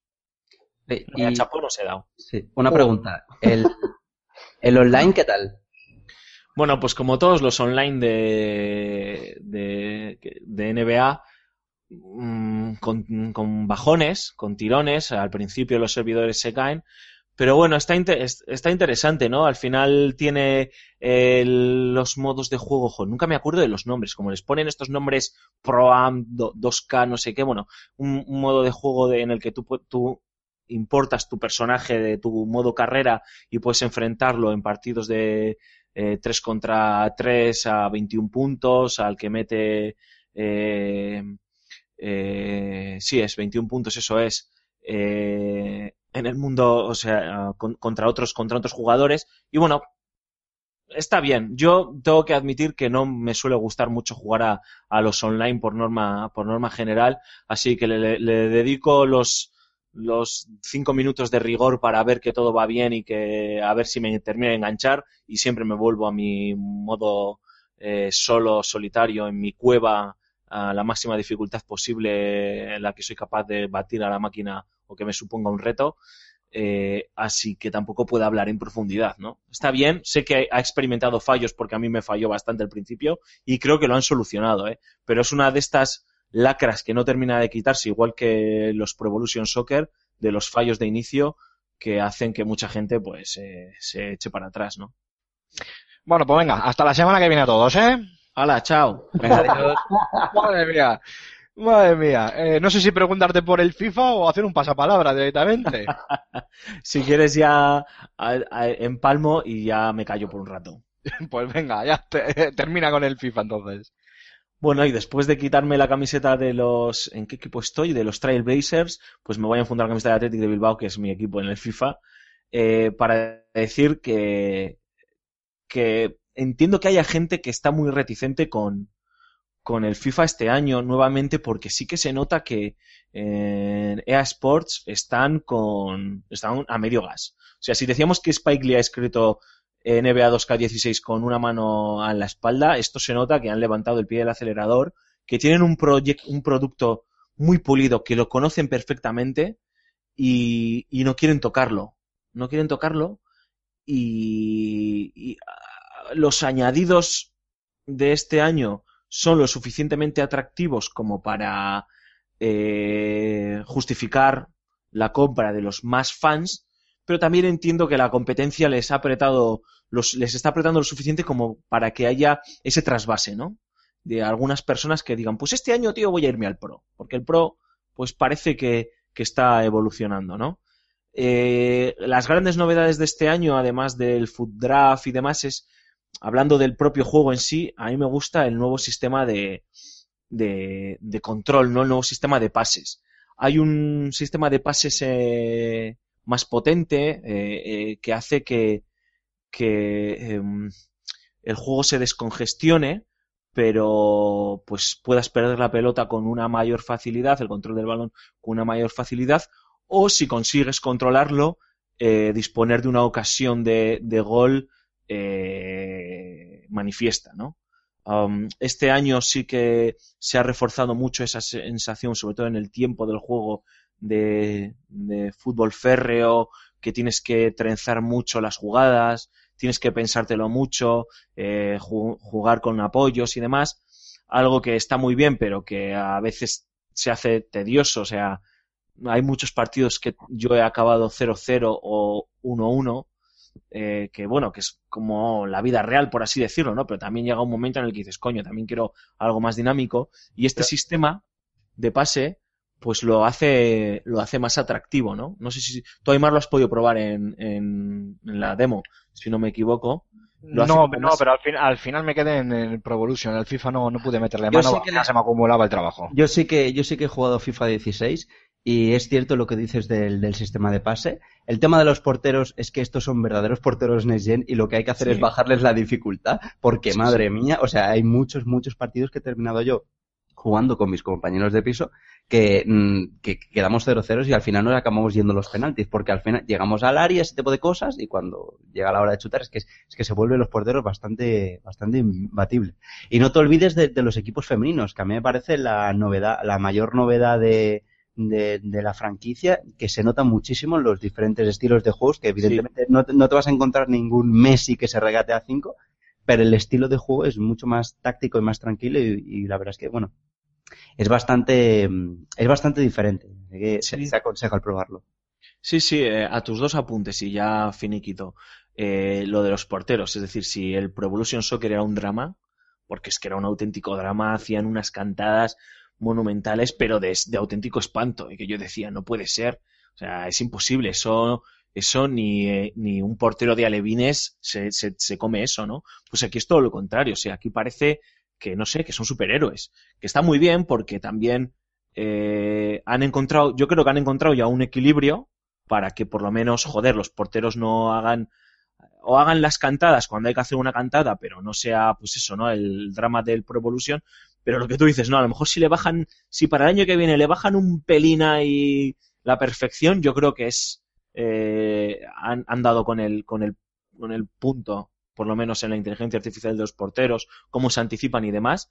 Y luego el, fútbol femenino. O sea, ya no vamos a caer, obviamente, en alabar una decisión que tiene todo el sentido del mundo, es decir, por fin ya era hora de que se reconociese esta, eh, el- la- eh, al, al deporte femenino eh, en, ya no solo en el fútbol, ya solo falta que lo hagan en la que lo hagan en, en el baloncesto, etcétera, etcétera, pero bueno, aquí lo han hecho y lo que tú has dicho, a mí era algo que me preocupaba, ¿no? Era cómo van a representarlo.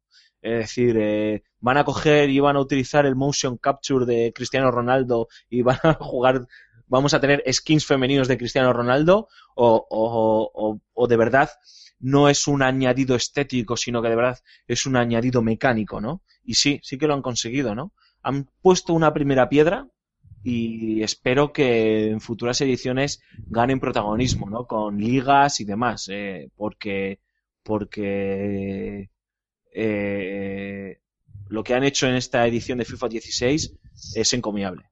O sea, es de quitarse el sombrero. Sí. Ah, yo he seguido varios partidos de fútbol femenino y sí que es verdad que me esperaba eso, o sea, Cristiano Ronaldo eh, con skins con tetas, Sí, sí. pero, sí, sí. pero, pero para nada, o sea, es, eh, es que me da la sensación de que realmente estoy viendo un partido de fútbol femenino, es que es lo mismo.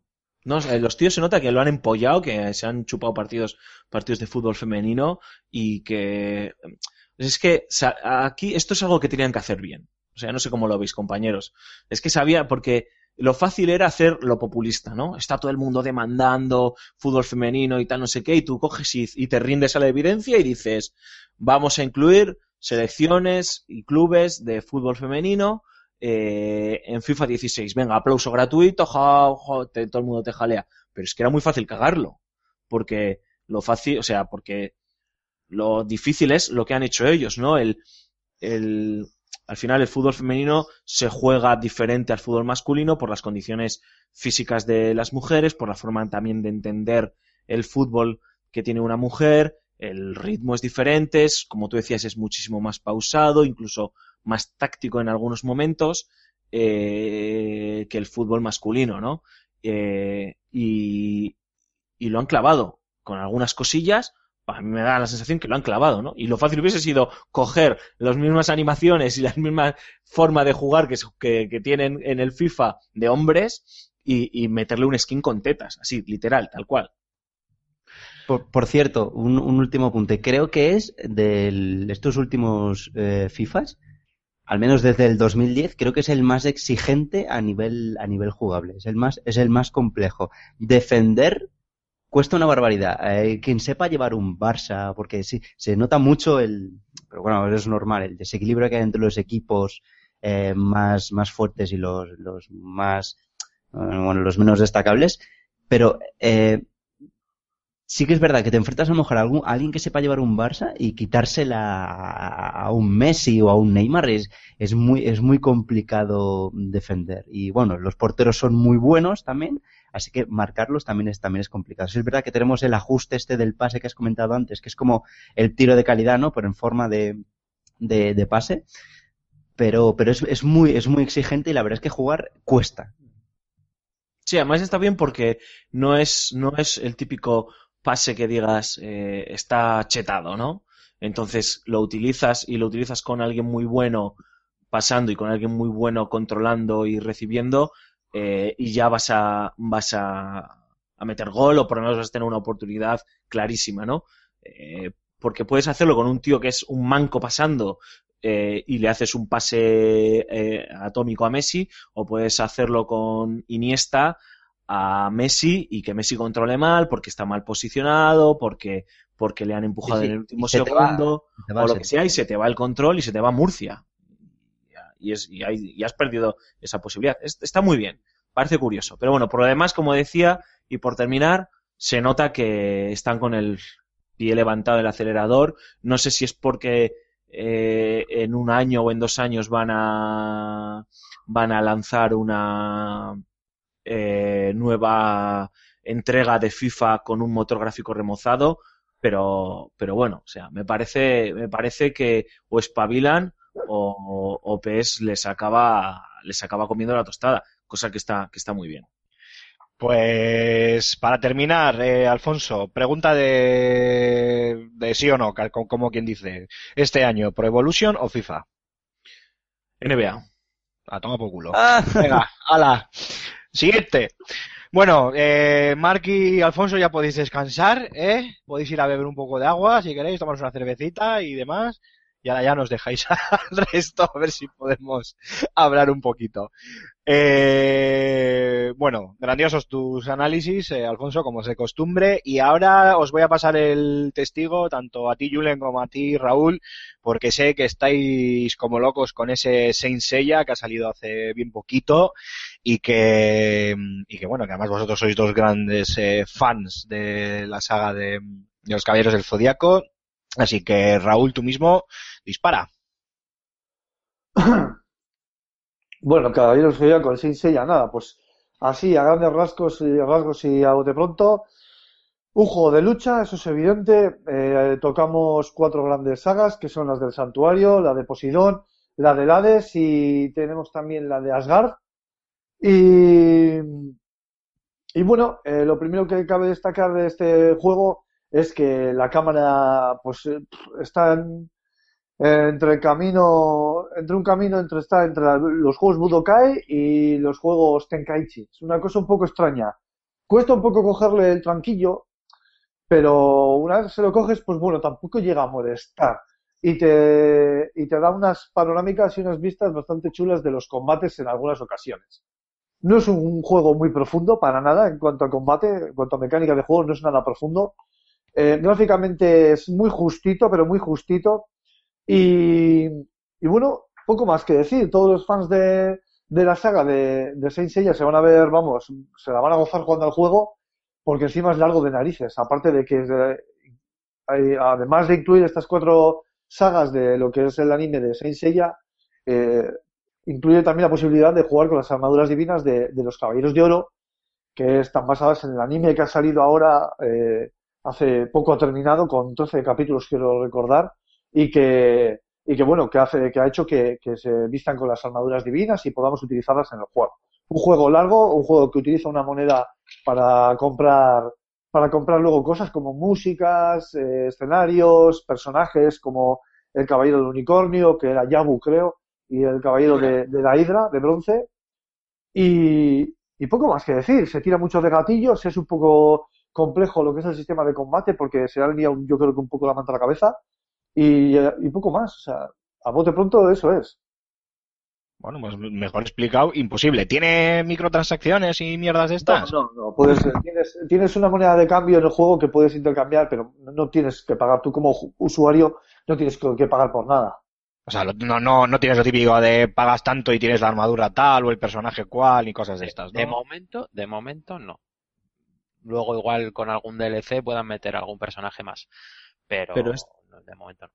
Esto es fanservice total, ¿no? Quiero decir, yo no me gustan los juegos de lucha, pero porque me considero bastante torpe y Raúl puede va- dar buena cuenta de ello, las palizas que, que me ha pegado y encima con Sorna jugando a Mortal Kombat y Street Fighters, pero me da la sensación de que este es un juego sencillote para los amantes de los juegos de lucha, ¿no? O sea, que no tiene una profundidad de la leche ni, ni nada del estilo, ¿no? Que es para fans, fans, fans locos de Saint Seiya. De de hecho, yo, yo le daría dos puntuaciones. eh, si te gustan los juegos de lucha y si te gusta Saint Seiya. ¿Cómo- ¿Y cómo serían? Joder, pues no sé, del 1 al...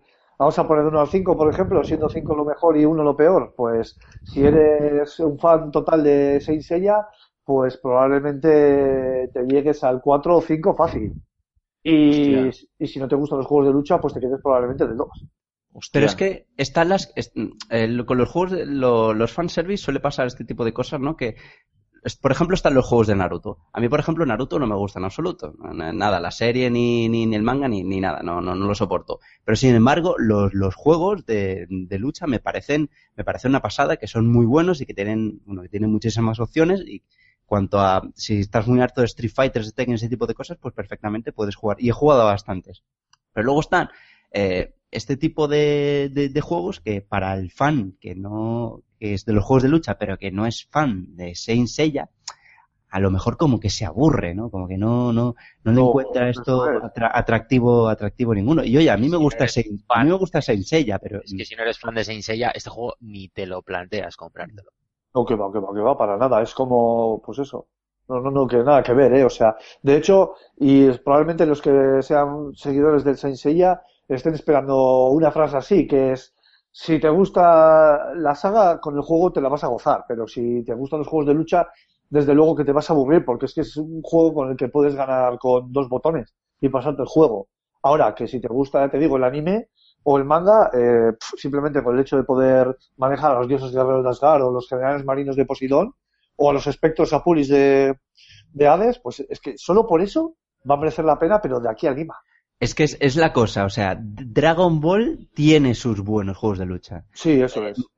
Naruto tiene sus buenos juegos de lucha. Eh, incluso Bleach tiene sus buenos juegos de lucha. Pero yo creo que a Sansella le, le, le, le falta el suyo y creo que tiene que es una saga, una franquicia que tiene bastante potencial, cantidad de personajes, de, de sagas y, y, y de todo. Lo simplemente creo que lo tiene que coger un buen eh, un, un buen, equipo, sí. estudio, un buen equipo, sí. ¿Y ¿Quién está, es el- quién está detrás?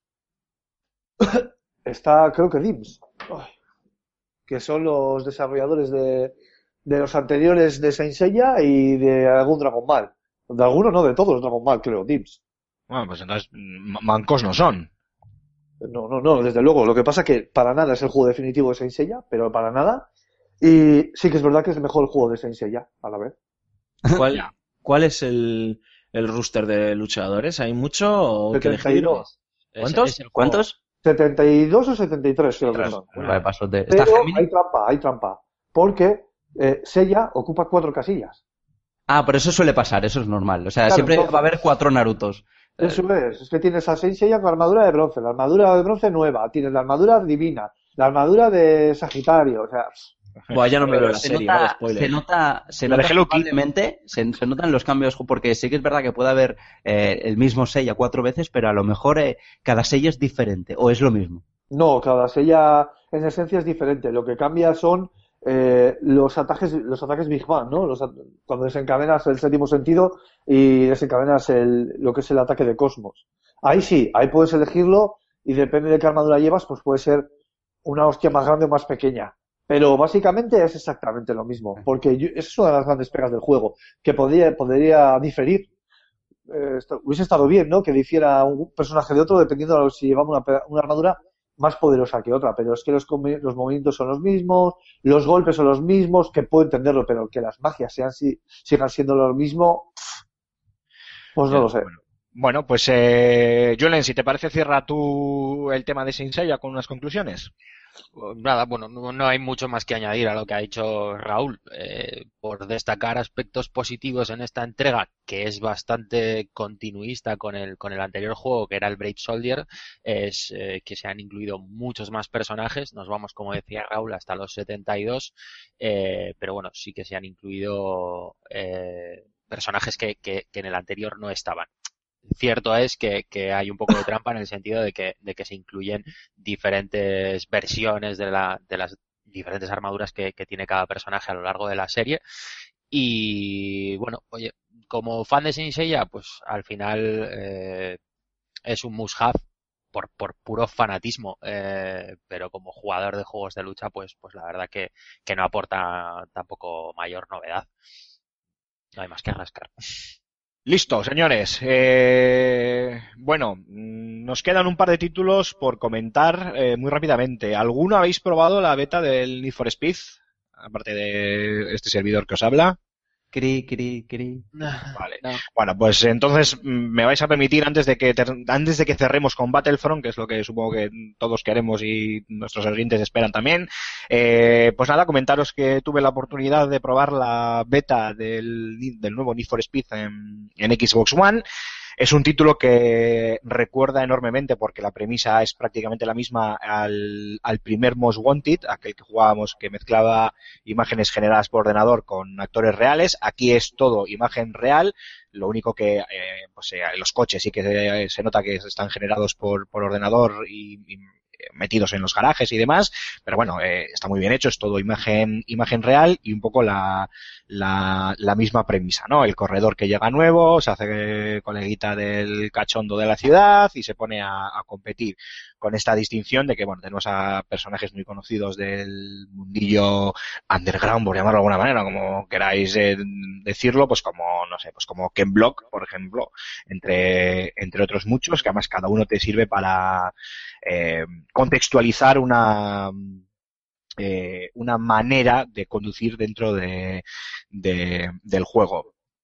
Eh, a nivel eh, jugable, bueno, toda esa parte, pues bien, me, ha gustado, pero luego a nivel jugable tengo que admitir que, bueno, es una beta y voy a esperar a la versión final porque me ha decepcionado un poco. Se juega de forma nocturna y a mí me ha recordado en exceso a nivel técnico a lo que ya pudimos ver en, en el Rivals, en el, en el Need for Speed que, salió de, inicio cuando se estrenó la, la consola, ¿no? El, la Xbox One hace ya un par de años.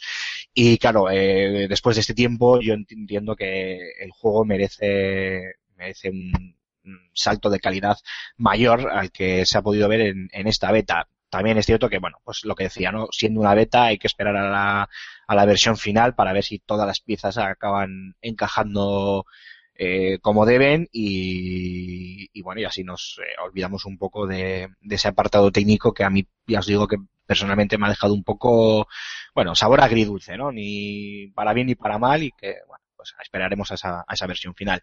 Y no os voy a decir eh, nada más del juego porque no creo que no lo estaría, eh, estaría dando un, sobrevalorando la, opinión sobre el título basándome solo en una beta y no, no es correcto. Eh, dicho esto, cambiamos de tercio y cerramos esta sección de a qué estamos jugando con el Star Wars Battlefront, que no sé cuántos aquí lo hemos probado, sé que Julen y yo sí, más que nada porque hemos jugado juntos, y Alfonso y Ray Rulo, pues no sé si le habéis dado ya... yo, yo sí lo he probado, sí. Vale. Sí, sí. Cormac, mod- ¿tú le has el- metido mano o no le has metido mano? El, el mod ese de Battlefield, no, no, no lo he probado.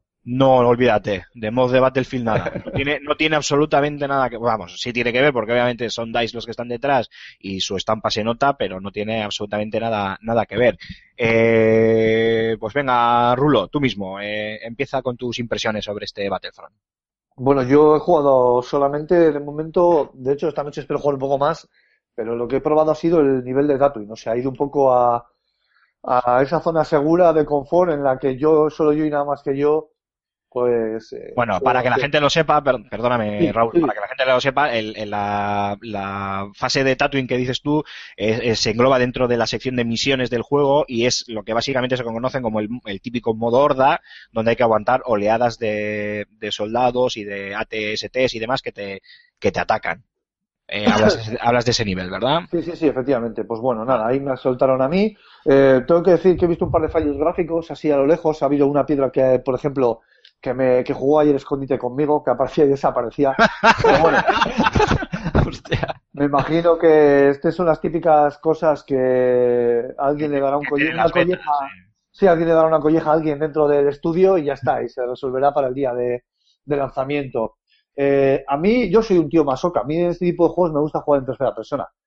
Es así, me gusta, me gusta ver al bicho, tío, y es lo que hay. Entonces, eh, partiendo de esa base, me ha gustado mucho la idea de, que hayan metido el jetpack para poder hacer ese, ese salto con impulso, que sin llegar a ser el doble salto es algo bastante parecido.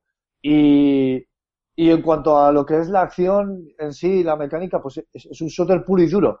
Un shooter, pero muy bien resuelto, con, eh, con el timing a la hora de apuntar bastante bien ajustado. eh, las oleadas de personajes, eh, pues están muy bien graduados, o sea, está muy bien por dónde te salían y demás. Y luego la inteligencia artificial sí que he visto que, que está también muy bien pulida. A pesar de ser una beta, ya he visto cómo se organizaban y algunos incluso me emboscaban, algunos troopers.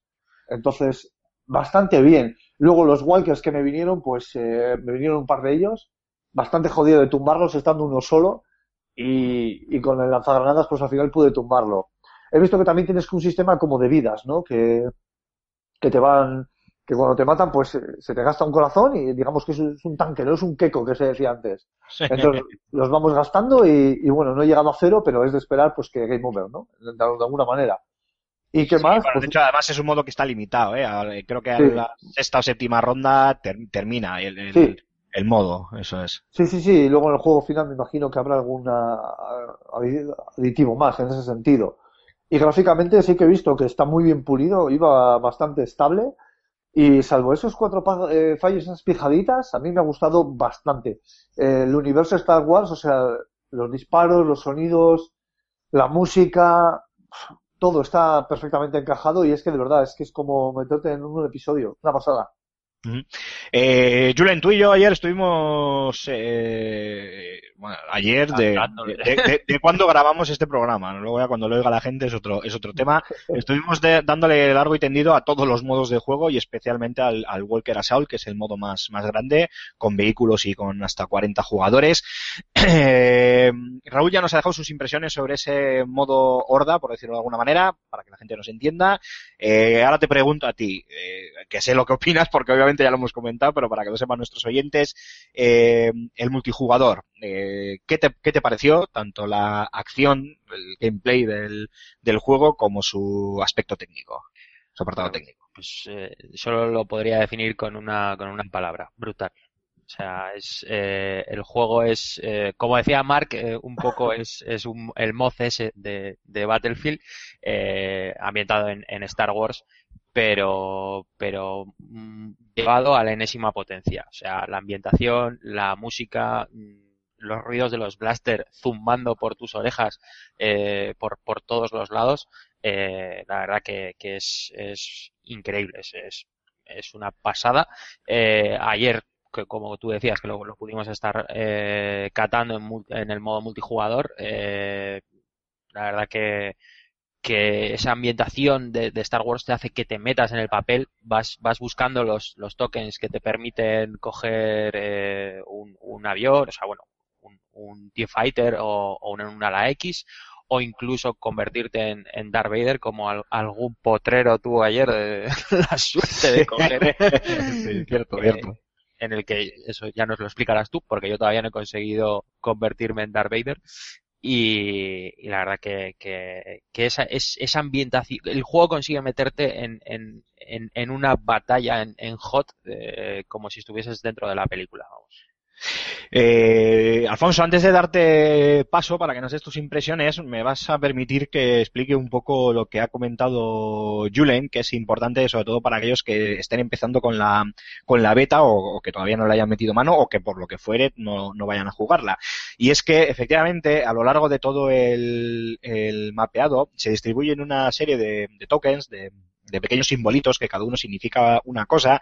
Tienes unos eh, genéricos que lo que hacen es darte, pues, eh, bueno, algún extra, como puede ser una torreta, eh, un bazooka, un lanzamisiles, o un generador de escudos, por ejemplo, ¿no? De un solo uso, que una vez que lo has utilizado, pues ya de- desaparece y, a otra cosa mariposa.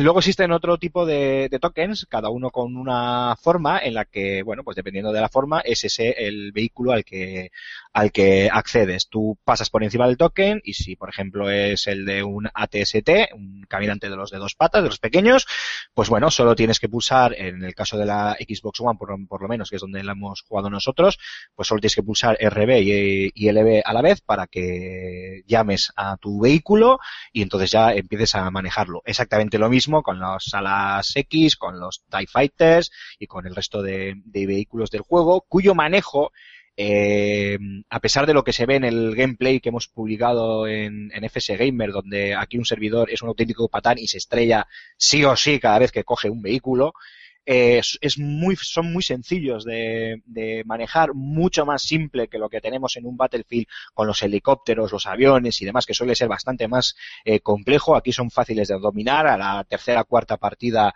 eh, probablemente ya las habrás cogido el, el callo. Y por último, eh, también existen unos tokens, todos ellos eh, repartidos de forma aleatoria por el mapeado, porque si no, el espaneo sobre la zona sería horrible. Eh, con la eh, imagen, si no me equivoco, de un sable de luz, que cuando lo coges, eh, efectivamente te conviertes o bien en Darth Vader si estás luchando en el lado de- del imperio, o bien en Luke Skywalker si estás luchando con los rebeldes, como es obvio y lógico. Y lo que tengo que decir, tanto en el modo de juego de Drop Zone, eh, un juego más pequeñito para menos jugadores, en el que simplemente se lanzan unas cápsulas que hay que defender, eh, se lanzan en diferentes posiciones y tú tienes que defenderlas y luego esas cápsulas te entregan eh, ciertos premios, estos tokens de los que hablábamos, y luego también Walker Assault, que es el, gran modo de juego de esta, de esta beta, el mapa de Oz, de Oz, con la base rebelde, con los ataques de los AT-AT que hay que intentar evitarlos. Bueno, tenéis, eh, repito, eh, reitero, eh, un extenso gameplay eh, informándoos bien de todo en, en Gamer con ese, con ese mapa en, concreto. Y también el, el modo de horda de, de Tatooine que comentaba Raúl es una mínima pincelada de lo que el juego nos va a ofrecer y más que suficiente para ponernos los dientes largos con además una calidad técnica soberbia, con unos mapeados gigantescos que juegan muy bien con, con la tecnología. Eh, Frostbite, eh, el motor gráfico por excelencia de, de DICE, eh, luce de, maravilla, lo hacen de forma inteligente, apenas tenemos popping, una cosa es un fallo específico de, de la beta, de, pues bueno, de un objeto, como decía Raúl con la roca, pero es cierto que, por ejemplo, eh, evitan casi al 100% el, el popping, para aquellos que no conozcan el término técnico, el popping es cuando de repente nos aparecen eh, de golpe elementos en pantalla. Por ejemplo, vas conduciendo en un juego de coches y los árboles aparecen de, de repente, ¿no? En vez de aparecer progresivamente, ¡pum! aparecen de repente. Eso es porque eh, el hardware que está utilizando ese, ese software no tiene la capacidad suficiente para hacer esa generación progresiva y de ahí se produce el, el popping. Bueno, pues aquí lo evitan eh, de una manera bastante inteligente que es con una especie de carga derivada de texturas en la que eh, las texturas más alejadas tienen menor resolución y menor eh, calidad y según te vas acercando esta aumenta hasta bueno hasta unas cotas de calidad impresionantes y esto todo en versión de consolas Eh, no me quiero ni imaginar esta noche lo, probaré después de grabar el programa eh, la versión de, PC como, como será. Y dicho esto eh, Alfonso te cedo el testigo para que nos des tus impresiones sobre la beta. Bueno, eh, ya sabéis que no soy mucho de juegos eh, multijugador, no me gusta bastante, soy un lobo solitario, pero ya lo hablamos en su día cuando tuve la oportunidad de probar eh, esta misma misión Walker Assault en, en el E3, eh, aunque capado, ¿no? No podías coger vehículos eh, de ningún tipo y eso, pues de verdad, que capaba bastante la experiencia. sí sin duda sin duda me entusiasmó mucho lo que, lo que vi, ¿no? Porque, porque me pareció verdaderamente la bomba. Eh, me pareció ese que es un trabajo que es un homenaje a, a- a todo lo que es Star Wars. ¿eh? La técnica de la fotogrametría, ¿no? Que han utilizado eh, para capturar todos los trajes, todas las armas, todas las miniaturas para convertir eh, las miniaturas que se utilizaron en las películas mm, de los AT-ATs, del halcón milenario, de, de todo. O sea, cómo han utilizado esa tecnología para eh, meterla en este videojuego, la convierte casi casi en un estudio enciclopédico de Star Wars, ¿no? Es decir, a mí me, me, me quedé, me quedé em- embelesado viendo, pues, en la misión de Tatooine, eh, el primer soldado de asalto eh, que tumbé, me acerqué a ver, a verlo en el suelo para, para ver cómo eran, pues eso, ¿no? La armadura y demás, ¿no? Eh, eso por un lado me, ha chiflado. Y eso que, ya sabéis, y lo he defendido muchas veces, que no me gustan los, los juegos, o sea, no me, no me suelo fijar mucho, no me entran los, los juegos por el apartado gráfico, pero este sí que es un juego de ne- Next Gen total y, y completamente cuidado, ¿no? Y las animaciones de, de los, de los distintos eh, eh, soldados de asalto de la Alianza Rebelde, ¿no? De los personajes, como cuando lanzas una granada o te pega un disparo, un, un AT-AT o lo ves a un compañero, salen, como salen despedidos y están animados los, los personajes, ¿no? Ese mimo, ¿no? Por, el- por, por ese detalle. O los blasters, eh, las chispas que disparan y que sueltan, ¿no? Cuando chocan contra las diferentes superficies. No sé, es, es, un, es una gozada. O reventar, perdóname Alfonso, re- reventar una TST con un bazooka, ver cómo salta por los aires toda la carcasa y se quedan las dos piernecitas ahí que se van cayendo poco a poco, que Sí, sí, es- no, es bueno, los- el andar propio de los vehículos, ¿no? Que es como las películas, ¿no? Ese andar, eh, metálico de las piernas cuando van articulándose y eso. Efectivamente, o sea, es- se nota que ahí hay un, un mimo brutal. me, me ha chiflado, me, me ha chiflado mucho que eh, no sea Battlefield, ¿no? Es decir, se nota que es un juego y entiendo por qué, que es muy casualón o muy casual para, para los amantes de un Call of Duty o para los amantes de un Battlefield, ¿no? Que, que, que buscan una experiencia en ese sentido multijugador más profunda, ¿no? Aquí es muy fácil matar a mucha gente y es muy fácil también que te maten, ¿no? Pero porque el juego es muy dinámico, o sea, esta es una batalla que quiere que dar la sensación de multitudinaria, entonces tú mueres, respawneas eh, rápidamente, incluso con la posibilidad de, de renacer al lado de un compañero, con todo lo bueno y todo lo malo, ¿no? A mí ya me ha pasado alguna vez renacer enfrente de Darth Sí. Vader. y Sí, sí, a mí también, a mí también. Estupendo, volvemos a empezar. Pero también he, he- he, mm, he terminado partidas con. eh, la última fue 34 muertes porque porque fui terminé siendo un AT-AT, un andador y claro, eso era una gozada. Tengo que resaltar que no he ganado ninguna misión como alianza, tío. O sea, es imposible Eh, la lo he, misión de Hot eh, si- siendo alianza rebelde. O sea, o soy mu- somos muy mancos. No, no, no, no, Alfonso, perdóname porque es que lo comento en el, en el gameplay que hemos publicado, lo comento. No hay Cristo para ganar con la Alianza Rebelde la batalla de, de Hoth. Puedes eh, ralentizarlos, puedes activar los, los links que tienes que activar para conseguir los, a- los ataques eh, aéreos de, de los bombarderos, de los E-Wings, y luego eh, tú aprovechar las, las torretas que hay eh, dispersas por el mapa para disparar a los AT-AT porque en ese momento son, son accesibles y puedes atacarles, pero tienes toda la razón. No hay Dios que gane una puñetera partida en, Walker Assault con, con la Alianza Rebelde. Y ayer lo intentamos eh, Julen y yo por activa y por pasiva y nos fue imposible. Y yo he seguido jugando y totalmente imposible. Tienes toda la. Oye, estáis quedando de paquetes, ¿eh? Entre uno que no mete goles en el FIFA y ahora que no pasáis misiones, ¿esto qué es? Bueno, tú, tú juega y luego nos cuentas. ¿eh? Venga, pasadme una beta. Quiero una te- beta. Quiero terminar con una, con una cosa que no sé si lo habéis visto, ¿eh? También es cuestión de, de, de que evidentemente no tenemos el juego completo, ¿no? Pero tengo mis dudas de cuánto más tiene por ofrecer este juego. O sea, he navegado un poco por los, por los menús de, de la beta que están capados. Quiero pensar que no son los menús completos y tal, pero eh, al no tener ni siquiera, pues, eh, eh, esos, esas otras cosas que tienen los duties o que tienen los, los Battlefield como pues las rachas por, por hacer bajas y demás que te incentiven de, de otra manera aquí pues por ese afán de llegar a todos los públicos y ojo a mí me ha ganado por eso que puedes encontrarte pues ese eh, esa carta que te permite pilotar un TIE Fighter en un momento dado o convertirte en Luke Skywalker o en Darth Vader o, o desbloquear una metralleta, o sea, un, un puesto, un, una metralleta, joder, no me sale ahora. Bueno, Un pues cañón como blaster, sí. Un cañón blaster, efectivamente.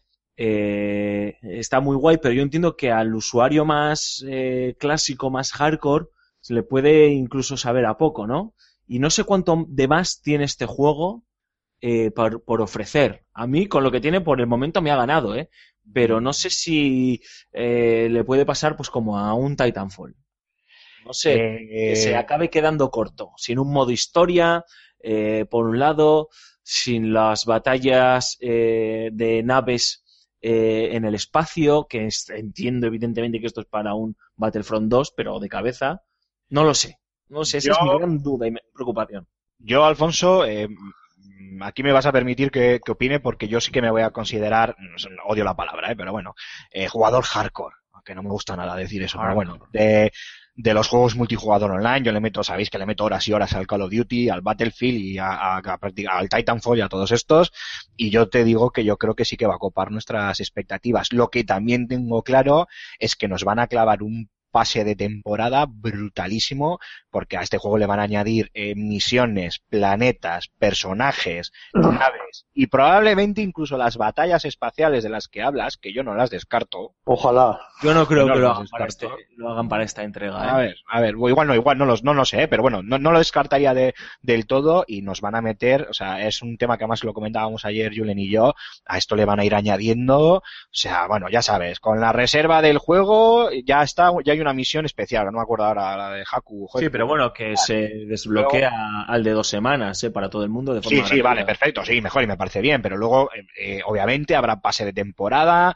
eh, donde te meterán, pues eso, DLCs con nuevos mundos, con nuevas batallas, con batallas históricas, tendrás que ser la de la luna de Endor, que sí, yo, yo qué No, sé. la luna de Endor está en el... Está ya, pues mira, encima pues me, me- te estoy diciendo ya una ya que, que ya está. No sé, las que sean, ¿no? De las que se nos ocurran o de, dentro del- de todo lo que es el canon de, de Star Wars, porque supongo que tirarán un poco de, de, de todo un poco, in- incluyendo, no me extrañaría, eh, material basado en, en el episodio 7, que se estrena un mes después.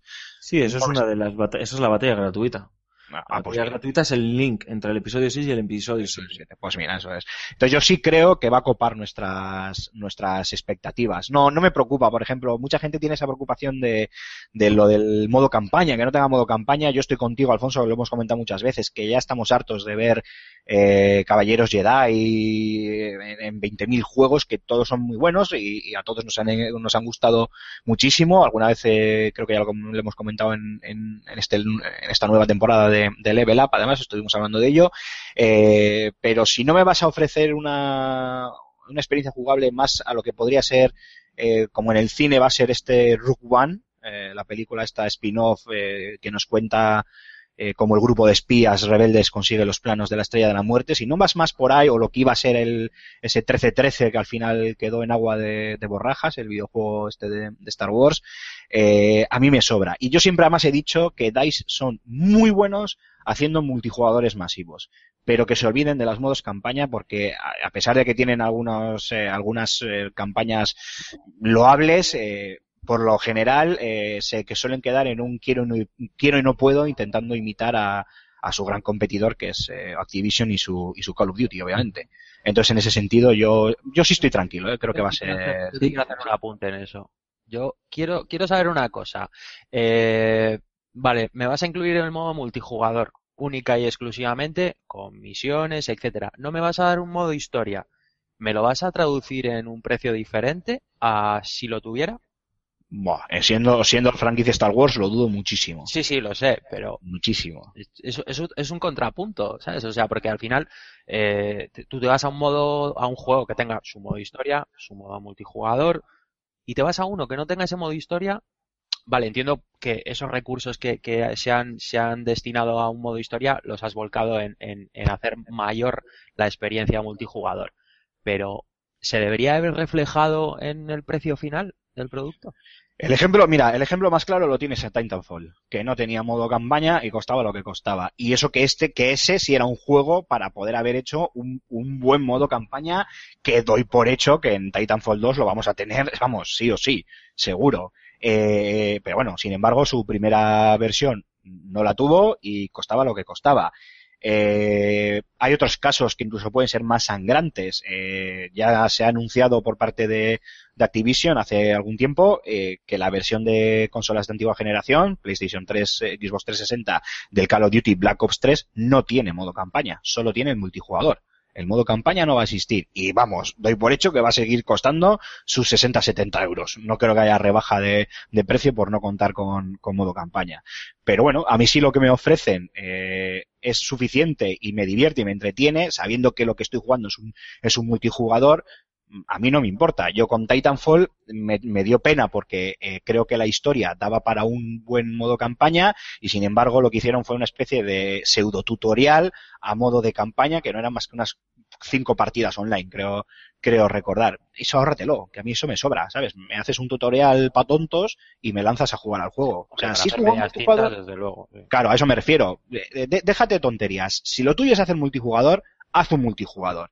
Y DICE son los putos amos haciendo multijugadores masivos. Pues ya está, que se olviden de, de modos campaña, por lo menos si no es para darnos algo diferente. Quiero decir, si es para ponerme otra vez en las manos de Darth Vader o de Luke Skywalker o de otro Jedi cualquiera eh, sable de láser en mano, eh, a mí personalmente me, me, me sobra. Luego lo que ofrezcan o no, pues bueno, está, estará por ver. Pero yo estoy tranquilo, ¿eh? Como Es que jugador de ese tipo de juegos. Si eso fuese así, a la inversa también tendría que ser igual. El juego que no tuviese modo multijugador y nada más que tuviese incluso campaña, eh, debería, debería costar más barato. Y no es así. Cualquier juego que sea de producción AAA, de estudio grande, o incluso tan Bueno, grande, ahí- nos va a costar 70 pavos. eh. Ojo, La- eh, que ahí tenemos algunos ejemplos como el Wolfenstein de New Order. Que... Muy, muy, muy, pero muy contados. O sea, tú Sí, vete, sí, vete un con los dedos de la mano, sí. vete a un game una, eh, o un juego nuevo que haya salido, a un game o un lo que sea. Iba a decir GameStop, casi, me cuelo. Eh, y te cuesta, te cuesta 70 pavos el FIFA, el Call of Duty y todos. el que sea, efectivamente. El que sea. Bueno, chicos, pues si no queréis apuntar nada más, hacemos otro breve descansito musical y vamos con la firma de José Carlos Castillo.「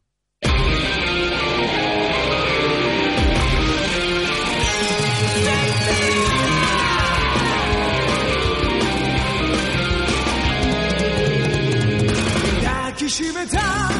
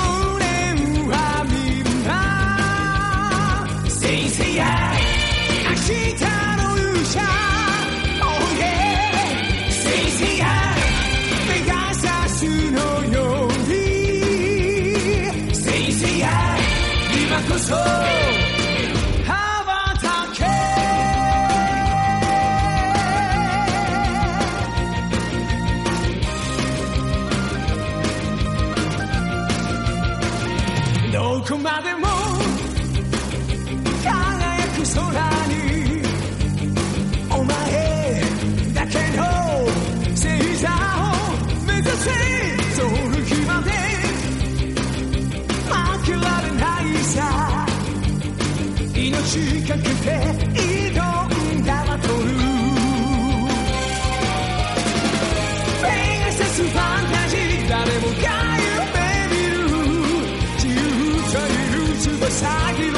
that day you care.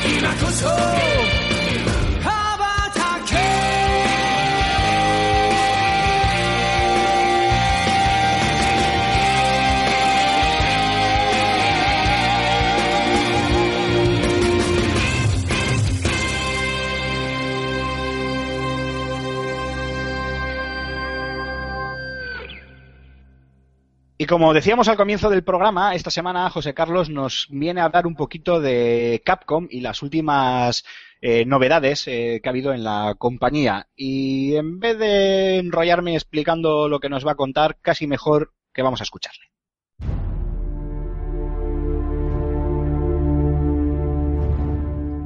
Del mismo modo que Miyamoto anunció el desarrollo muy avanzado de Pikmin 4, Capcom no tuvo reparos en confirmar el remake de Resident Evil 2 con un tristísimo vídeo, ajeno a cualquier evento internacional. No es solo que las grandes firmas japonesas caminen al unísono en pos del mercado de los juegos para móviles, también han perdido efectismo.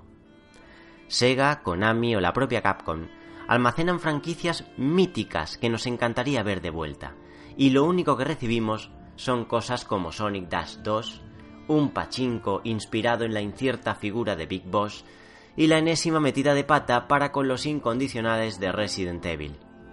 Hablo, claro está, de Umbrella Corps, el rey del survival horror convertido en un Call of Duty cualquiera, lo que puede resultar divertido, pero también deshonesto. Tal vez para callar las críticas, uno de los productores de la franquicia ha salido a la palestra para confirmar el desarrollo de Resident Evil 7, nuevamente así, como quien no quiere la cosa. Ha revelado poco o nada, pero promete recuperar, por enésima vez, el terror más genuino. Reconoce que los fans están cansados de tanto spin-off y quieren un capítulo con todas las de la ley, a ser posible, sin las tediosas secciones de tiroteo que albergó Resident Evil 6. Curioso, cuando hace poco menos de un año, otro productor me confesaba en una entrevista que Capcom sopesaba muy seriamente tratar futuros capítulos de Revelations como principales, que los numeradores en Resident Evil eran cosa del pasado. Quizás porque cuando hay números de por medio, las exigencias de crítica y público se multiplican, resultando imposible satisfacerlas. Por eso, el último Devil May Cry se apodó simplemente DMC, y no hay nuevas aventuras de Dante en el horizonte. Luego nos culparán por reducir el largo plazo de Capcom a Street Fighter V, pero hace mucho que no nos regala títulos solventes. Con todo, debemos dar gracias, pues al contrario que Konami, aquí aún no parecen haberse rendido.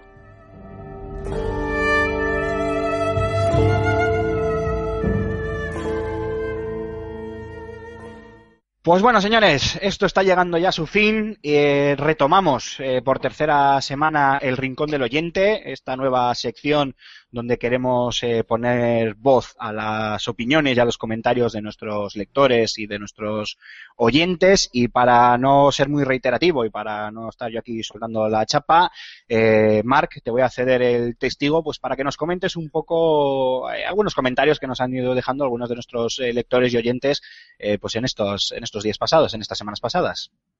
Pues sí, tenemos varios comentarios en, la- en las redes sociales. Empiezo por Facebook, eh, que tenemos un comentario de Tommy Rubio en el especial bandas sonoras que grabasteis la semana pasada, que bueno, lo publicasteis y dijo que le va a echar un vistazo rápidamente. Y luego le contestasteis con el especial BSO el primero, porque este es el, este era el round 2, el que hiciste la semana pasada.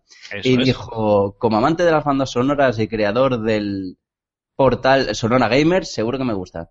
Sí, bueno, de- quiero aprovechar para eh, mandarle un saludo desde aquí a, a Tomás Rubio, que no nos conocemos en persona, pero eh, tenemos eh, amigos en común. En este caso es nuestra compañera eh, Jazz, que también trabajó con, eh, con ellos en, en Sonora Gamers y que además eh, me consta que van a estar con nosotros en, en la próxima edición del, del Fan Sirius Game Festival. Así que nada, un saludo desde, desde aquí a Tomás.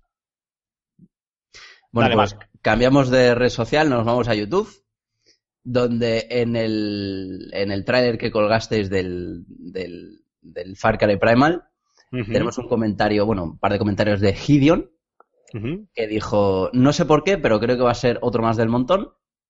Eh, vosotros le contestasteis y él dijo eh, que, bueno, no creía que iba a ser un mal juego, pero simplemente que se le acaban las ideas y solo con el trailer se puede hacer una idea de cómo, de cómo es el juego. Bueno, eh, y, bueno, dice que aunque las ideas que tengo dudo mucho que cambien, eh, tiene mejor pinta que el Far Cry 4 y eso ya es un avance y que le, le seguirá un poco, eh, el- bueno, le seguirá un poco el seguimiento.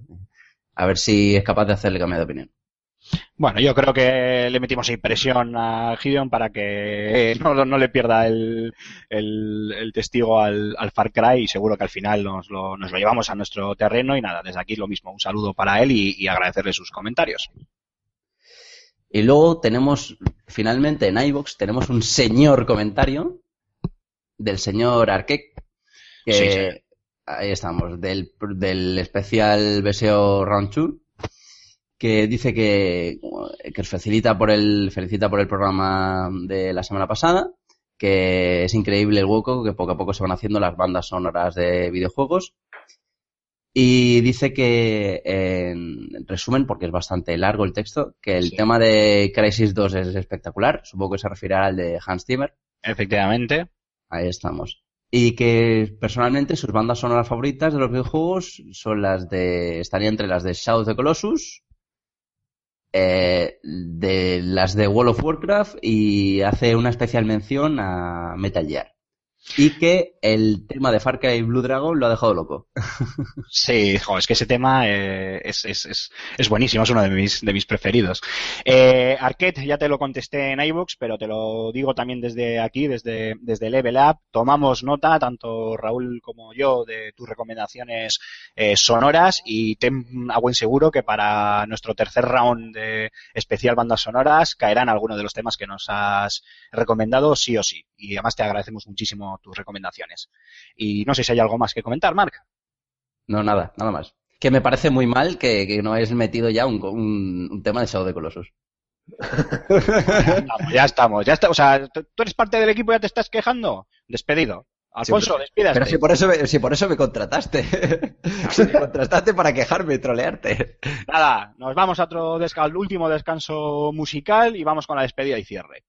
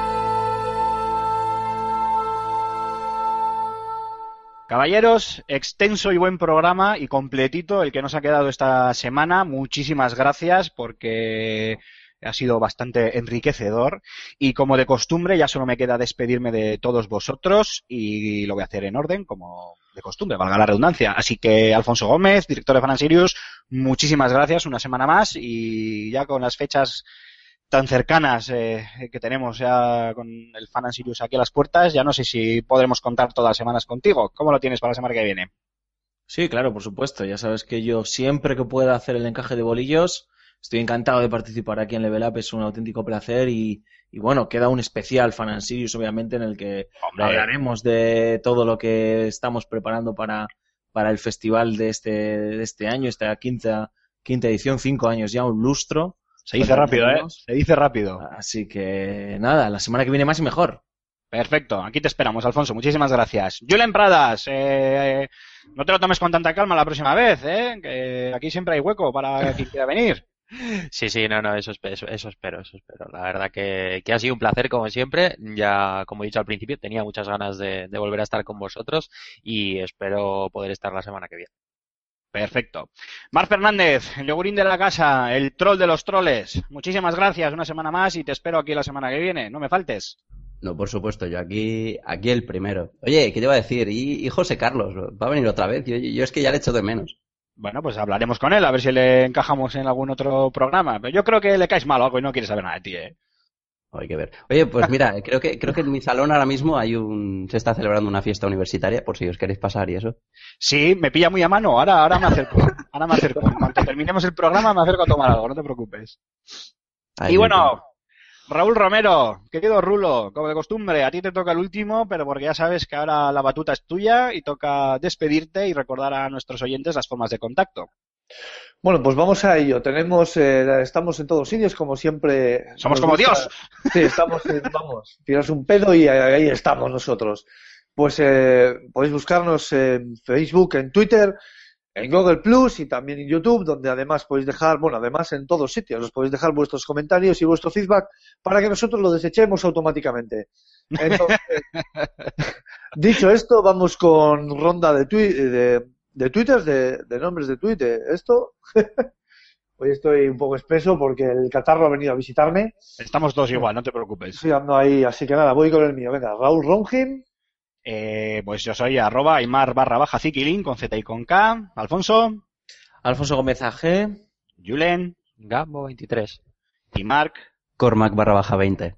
Vale. Alias el resfriado. El resfriado. estamos todos buenos. Me parece a mí que los, los virus en invierno vienen a joderte, pero no estamos en Toño, invierno. Toño ha venido a tocarnos la nariz. Efectivamente. No pasa nada, aquí nosotros aguantamos bajo viento y marea. No pasa nada, aunque se nos esté cayendo el moquillo, haremos el programa, no pasa nada. Y también recordar, eh, Raúl, que siempre se nos olvida que también tenemos eh, página en Facebook específico para el programa Level Up, que nos pueden Sí. buscar tanto con, en cualquier red social por FS Gamer o también en Facebook en Level Up, en nuestra página específica del, del podcast. Y nada más, por mi parte agradeceros una semana más vuestra presencia, chavales. Ya sabéis que sin vosotros esto sería literalmente imposible, porque si no sería muy aburrido, sería yo solo hablando.